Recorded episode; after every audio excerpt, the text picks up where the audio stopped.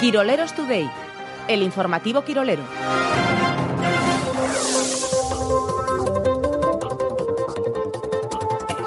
José Anquerejeta pide a Luis García Plaza que vuelva a sacar a Tony Moya 15 o 20 minutos por partido. Cada partido que juega de titular nos va a costar una pasta para renovarle. Reveló el mandatario alavesista.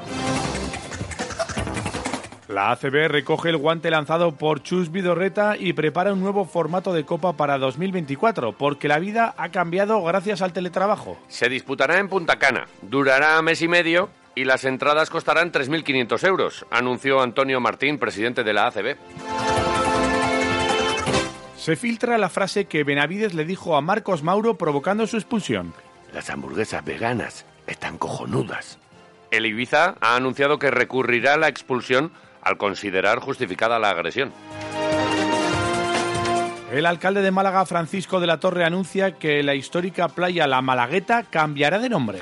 Nuestra icónica playa pasará a llamarse La Navarreta, en honor a nuestro Mesías, confirmó el político andaluz.